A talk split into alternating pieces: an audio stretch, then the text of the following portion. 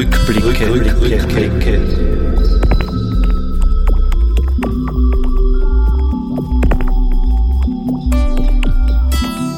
Baudenkmäler im Salzkammergut.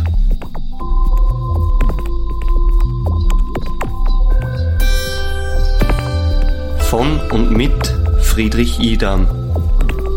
Gestaltung Reinhard Pilz.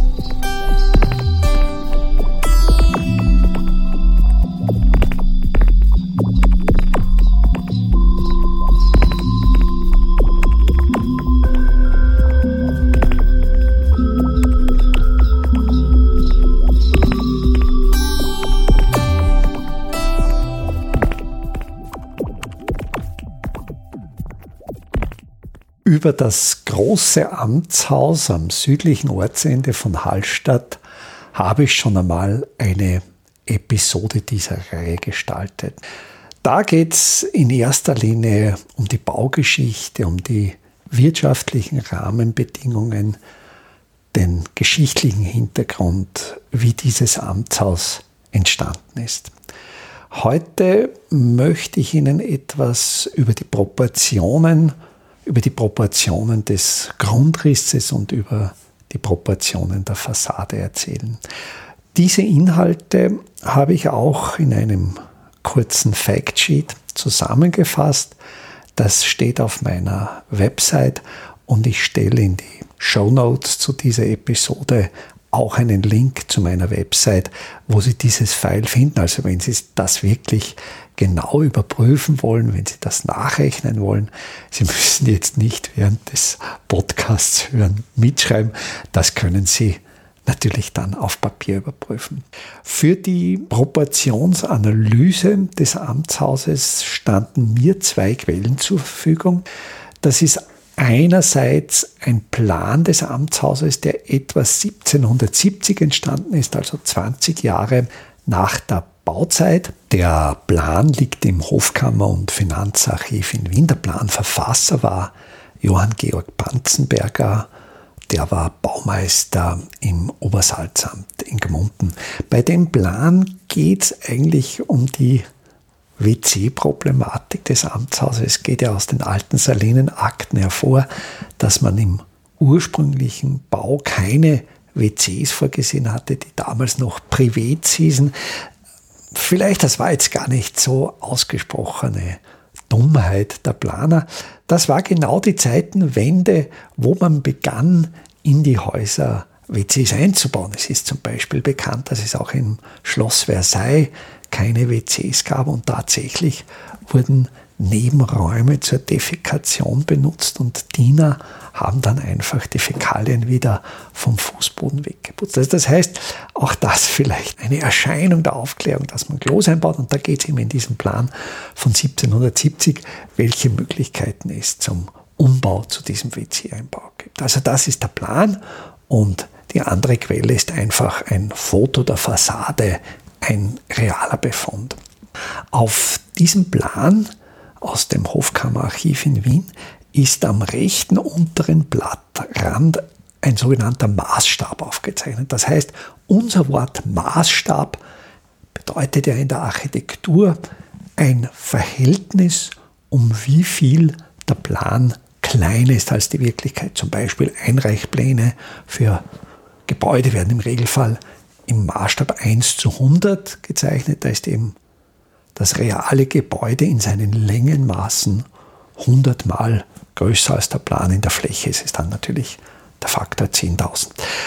Das heißt, an diesem Plan ist eben auch ein Maßstab, aber der ist wirklich noch so gezeichnet, wie wir auch einen Maßstab in einer anderen Wortbedeutung kennen als ein Hilfsmittel zum Messen. Also wir nennen das im Salzkammergut, der liegt auch noch Zollstopp. Und dieser Zollstopp, da steckt ja auch noch das alte Wort Zoll drinnen. Und der Maßstab, der hier an diesem rechten unteren Blattrand dargestellt ist, ist ein Maßstab, der 18 Wiener Klafter darstellt. Also der zeigt das Bild eines Maßes, das 18 große Unterteilungen hat und eine dieser großen Unterteilungen ist dann noch einmal in sechs Teile unterteilt. Und Sie merken jetzt schon bei diesen Zahlen 18, 6, also 18 als das Dreifache von 6, das ist offenkundig ein anderes Zahlsystem, als wir es heute kennen, als wir es heute im Dezimalsystem verwenden, wo eben ein Dezimeter aus 10 Zentimetern, ein Meter aus 10 Dezimetern besteht. Und dieses alte Maßsystem, das in Österreich und natürlich damit auch im Salzkammergut bis in die 1870er Jahre üblich war, war das Zoll-Fuß-Klafter-System. Das ist ein sehr altes System, das zumindest aus dem römischen Imperium kommt. Und die Grundlage dieses Maßsystems ist der Fuß im lateinischen Pes. Und dieser Pes imperialis, dieser römische Fuß, der hatte nach unserem heutigen Maß etwa die Größenordnung von 30 Zentimetern und auch der Wiener Fuß, der war jetzt ein bisschen größer mit 31 Zentimeter. Es gab im Salzkammergut im Bergbau sehr lang den Werkschuh mit ziemlich genau 30 Zentimetern. Also der Werkschuh, der entsprach tatsächlich sehr genau diesem, diesem römischen Fuß und daraus haben sich dann auch Bergbaumaße wie das Bergstapel entwickelt, die dann in der Größenordnung von vier Fuß von einem Meter 20 waren. Das heißt, da kommen wir dann auf Zahlen, die werden heute noch einmal auftauchen. Die drei, die vier, also dreimal, vier ist zwölf oder ein Maß, viermal nehmen oder dreimal nehmen. Dieses Zollfuß-Klafter-System war so unterteilt, ein Fuß mit 30 Zentimetern etwa bestand aus 12 Zoll, da hatte dann jedes Zoll etwa 2,5 Zentimeter und der Klafter, der bestand wiederum aus 6 Fuß, also der war dann in der Größenordnung von einem guten Meter 80. Also letztlich auch der Körpergröße eines damals großen Menschen. Also das ist die Grundlage des Systems. Man spricht hier auch von einem sogenannten anthropomorphen Maßsystem, weil dieses Maßsystem von der Gestalt des menschlichen Körpers abgeleitet ist, wie eben natürlich auch das Fuß. Man spricht bei einem Planungssystem, wenn man von einem Grundmaß ausgeht, von einem sogenannten modularen Maßsystem. Und das Grundmaß, der Modul, dieses Amtshausplanes ist, und das kann man dann untersuchen, ist das Wiener Fuß. Es ist natürlich auch logisch, weil es ja am Plan bereits so dargestellt ist. Und ich habe dann wirklich diesen Raster, ich habe dann letztlich einen Raster von Wiener Fuß über diesen historischen Plan gelegt und habe dann gesehen, dass sehr viele Maße wie etwa Raumdimensionen, wie Wandstärken, wie die Gesamtaußenmaße des Gebäudes immer ganzzahlige Mehrfache dieses Grundsystems sind. Wenn man dann einen Schritt weiter geht und dann schaut, in welchem Zahlenverhältnis stehen diese ganzzahligen Mehrfachen, da kommt man dann zu Proportionen. Proportionen sind ja ein Phänomen, welches nicht nur in der Architektur zu finden ist, sondern vor allen Dingen auch in der Musik. Da geht es eben darum, die Frequenzunterschiede zwischen Tönen, die einzelnen Intervalle, das sind eben auch ganz bestimmte Proportionen. Die bekannteste Proportion ist zum Beispiel die Oktav, dass eben die Oktav genau eine Verdoppelung der Frequenz bedeutet. Dann gibt es eben auch nicht ganzzahlige Proportionen und da wird es eigentlich, denke ich, dann schon sehr spannend. Und auch hier, bei den hier untersuchten Proportionen, die stimmen natürlich nicht auf den Millimeter, aber das ist auch gar nicht wichtig. Es gibt im menschlichen Proportionsempfinden durchaus eine Toleranz, wenn nicht sogar eine gewisse Sehnsucht zum leichten Abweichen von diesen reinen Proportionen. Das wurde bereits im 19. Jahrhundert von einem Herrn Lips erkannt und man spricht auch hier von der Lipschen Ästhetik. Es geht zum Beispiel darum, Klaviere werden im Diskantbereich, also das ist die rechte Seite der Klaviatur, da werden die Oktaven etwas höher gestimmt als im linken Bereich. Das heißt, man spricht hier von einer Spreizung und genau diese leichten Abweichungen machen es dann interessant. Es geht auch in der Proportion des Amtshauses, gibt es hier eine sehr wichtige Proportion. Wenn man jetzt vor dieser Fassade des Amtshauses steht, da ist der mittlere Teil des Gebäudes durch einen vor der Dachfläche vorgesetzten Giebel noch einmal ausgezeichnet. Dieser Giebel besetzt die mittleren drei Fensterachsen des Gebäudes und dann gibt es jeweils noch zwei Randfensterachsen.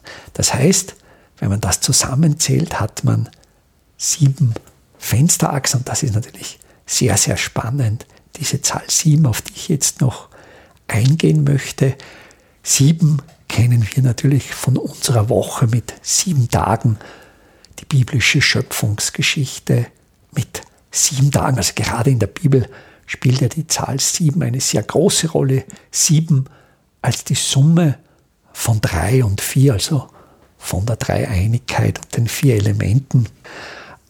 Gibt aber auch in der Wahrnehmungspsychologie, und zwar schon sehr, sehr lange, das wurde schon zu Ende des 17. Jahrhunderts vom englischen Naturphilosophen John Locke beschrieben, einem frühen Aufklärer, der nannte das The Seven Phenomen.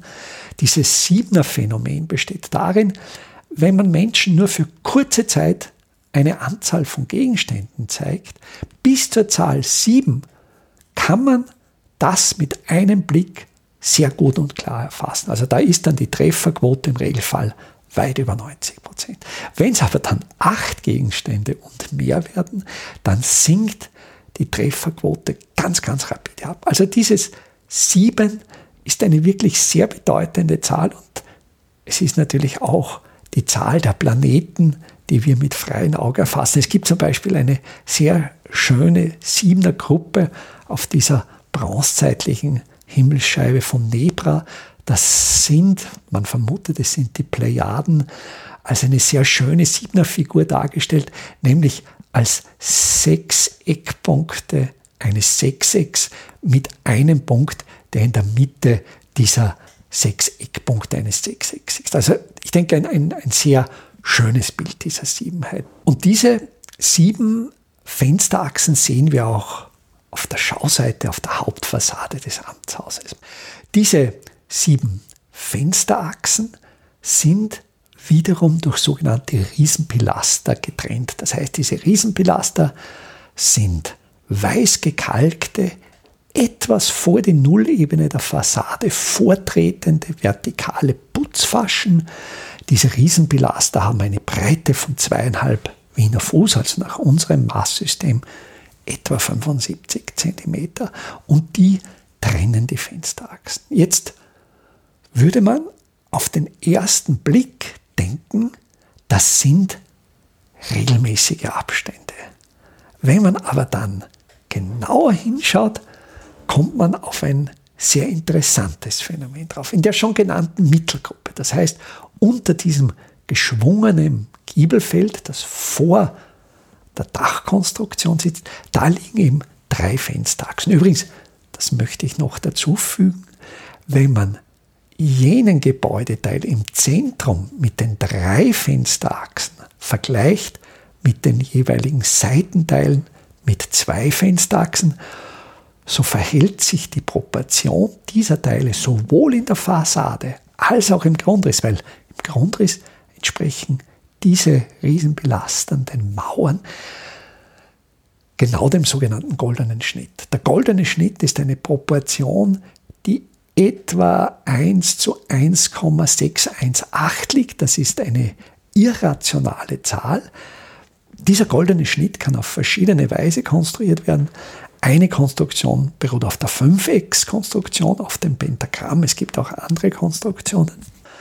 Sehr schön kann man sich dem goldenen Schnitt auch durch die sogenannte Fibonacci-Reihe nähern. Also Fibonacci-Reihe, das ist die Zahlenreihe, wo man immer den Vorgänger zur nachfolgenden Zahl dazu addiert. Also man nimmt die 2, addiert den Vorgänger 1 dazu, hat die 3.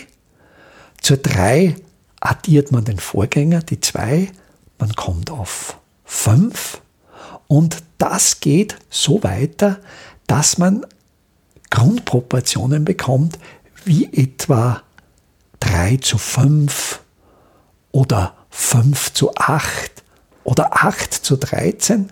Und auch diese Werte nähern sich diesem Zahlenwert des goldenen Schnitts von 1 zu 1,618. Je weiter man diese Fibonacci-Reihe geht, desto näher kommt man exakt diesem Wert des goldenen Schnitts. Aber es werden eben auch solche vorher genannten Proportionen wie eben 3 zu 5 sehr häufig angewandt. Die liegen knapp beim goldenen Schnitt, aber nicht exakt drauf, aber eben im Sinne dieser schon vorher genannten Lipschen Ästhetik, wo uns diese leichten Abweichungen sogar gefallen, die machen das für uns sogar interessanter, werden auch diese Proportionen akzeptiert und die fallen dann wieder mit diesem modularen System. Das heißt, man kann natürlich dann mit Fußmaßen dieses 3 zu 5 oder 8 zu 13 oder was immer natürlich viel, viel leichter darstellen und auch in der Baupraxis realisieren als eine irrationale Zahl, wie sie der goldene Schnitt darstellt. Aber jetzt zurück zu diesen Fensterachsen an der Hauptfassade und zu den Rissenbelastern. Es gibt einen Begriff, den gilt es vorher noch kurz zu erklären, das ist das sogenannte Interkolumnium. Der Begriff Interkolumnium meint den lichten Abstand zwischen zwei Säulen oder eben auch zwischen zwei Belastern. Und wirft man so den ersten Blick auf die Fassade, so würde man sagen, diese Interkolumnien sind alle gleich groß. Aber wenn man dann genauer hinschaut und nachmisst, und auch hier wieder ergänzend dazu gesagt, ich habe die Zahlenwerte, die ich aus dem historischen Plan gewonnen habe, dann auf ein Orthofoto des Bestandes, des gebauten Bestandes übertragen und kontrolliert, stimmt das? Und in den meisten Fällen hat das exakt gestimmt. Das ist, glaube ich, auch immer wichtig, diese Kontrollinstanz einzuziehen, also zu schauen, was wurde geplant und was wurde gebaut. Die Interkolumnien sind nur, also diese Zwischenräume zwischen diesen Putzfaschen, zwischen diesen vertikalen Pilastern, die sind nur in dem mittleren Feld mit diesen mittleren drei Fensterachsen exakt gleich breit und die Fensterachsen sitzen wirklich genau in der Mitte der Interkolumnien. Aber in den Randfeldern wird es dann spannend. Zum Rand hin, also das vorletzte Feld, ist dann schon um einen halben Fuß schmäler und das äußerste Feld ist dann sogar um eineinhalb Fuß schmäler. Das heißt, die Interkolumnien nehmen zum Rand hin ab und auch der Abstand der Fensterachsen. Dafür gibt es aber eine sehr interessante Erklärung, denn durch unser perspektivisches Sehen sind ja wir darauf konditioniert, dass wir Dinge, welche kleiner erscheinen, als weiter weg identifizieren. Also ein Mensch, der weiter von uns entfernt steht, erscheint uns kleiner und wir nehmen das unterbewusst und natürlich völlig logisch als weiter weg war. Wenn wir also jetzt vor dieser Fassade des Amtshauses stehen, dann nehmen wir unterbewusst die Randfelder des Gebäudes, also die rechte und linke Seite des Gebäudes, die Randfelder, etwas minimal weiter weg war als das zentrale Mittelfeld.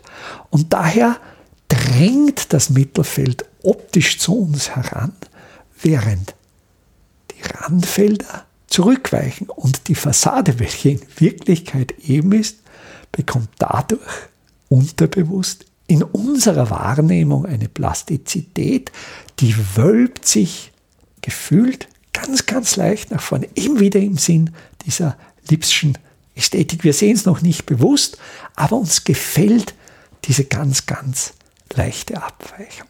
Und das ist natürlich der barocke Gestaltungswille. Das ist der Gestaltungswille der Entstehungszeit des Amtshauses, wo man ja genau diese Plastizität eines Objekts möchte. Dieses Phänomen kann man sehr gut auch an den beiden Kanten des Gebäudes wahrnehmen. Wenn Sie da genau hinschauen, werden Sie merken, dass der Riesenbelaster ganz am Rand der Schauseite vertikal ist, die Gebäudekante hingegen schräg nach oben läuft. Ich habe die Abweichung aus den Plänen und dem Foto rekonstruiert. Das sind zwei Zoll pro Klafter. Das heißt etwa eine Steigung von 2,7 Prozent. Mit diesem Wert läuft die Kante nach oben zusammen. Und auch dadurch wird eine perspektivische Wirkung erzielt. Das heißt, wenn wir vor einem hohen Gebäude stehen, ganz extrem zum Beispiel bei einem Wolkenkratzer, auch wenn der in Wirklichkeit vertikale Kanten besitzt, erscheinen uns die Kanten zusammenlaufend.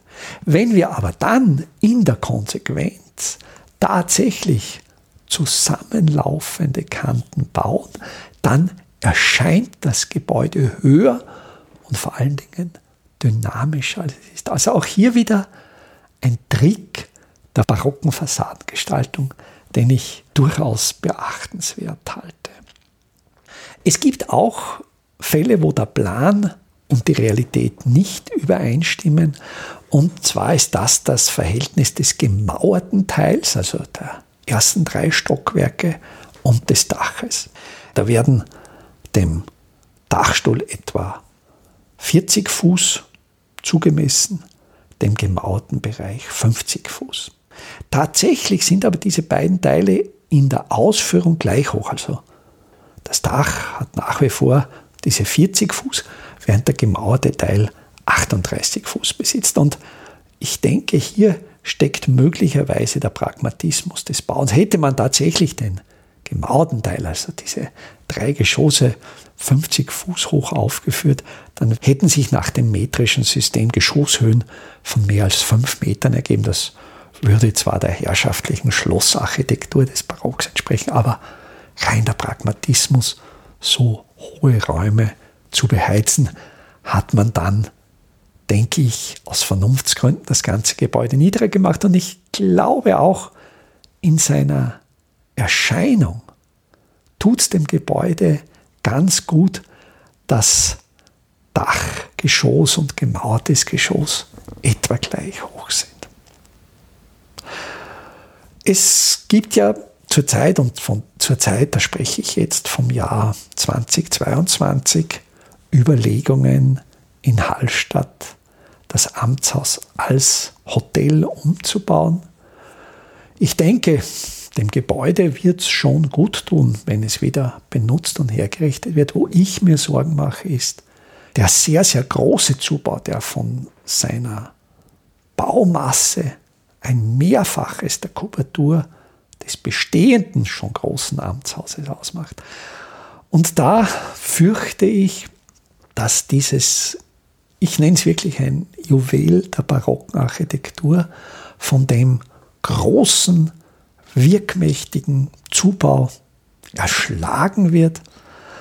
Und ich bin mir nicht sicher, ob die Architekten, die diesen Zubau ersonnen haben, sich so viel Gedanken über Proportionen gemacht haben wie die Baumeister der Barockzeit.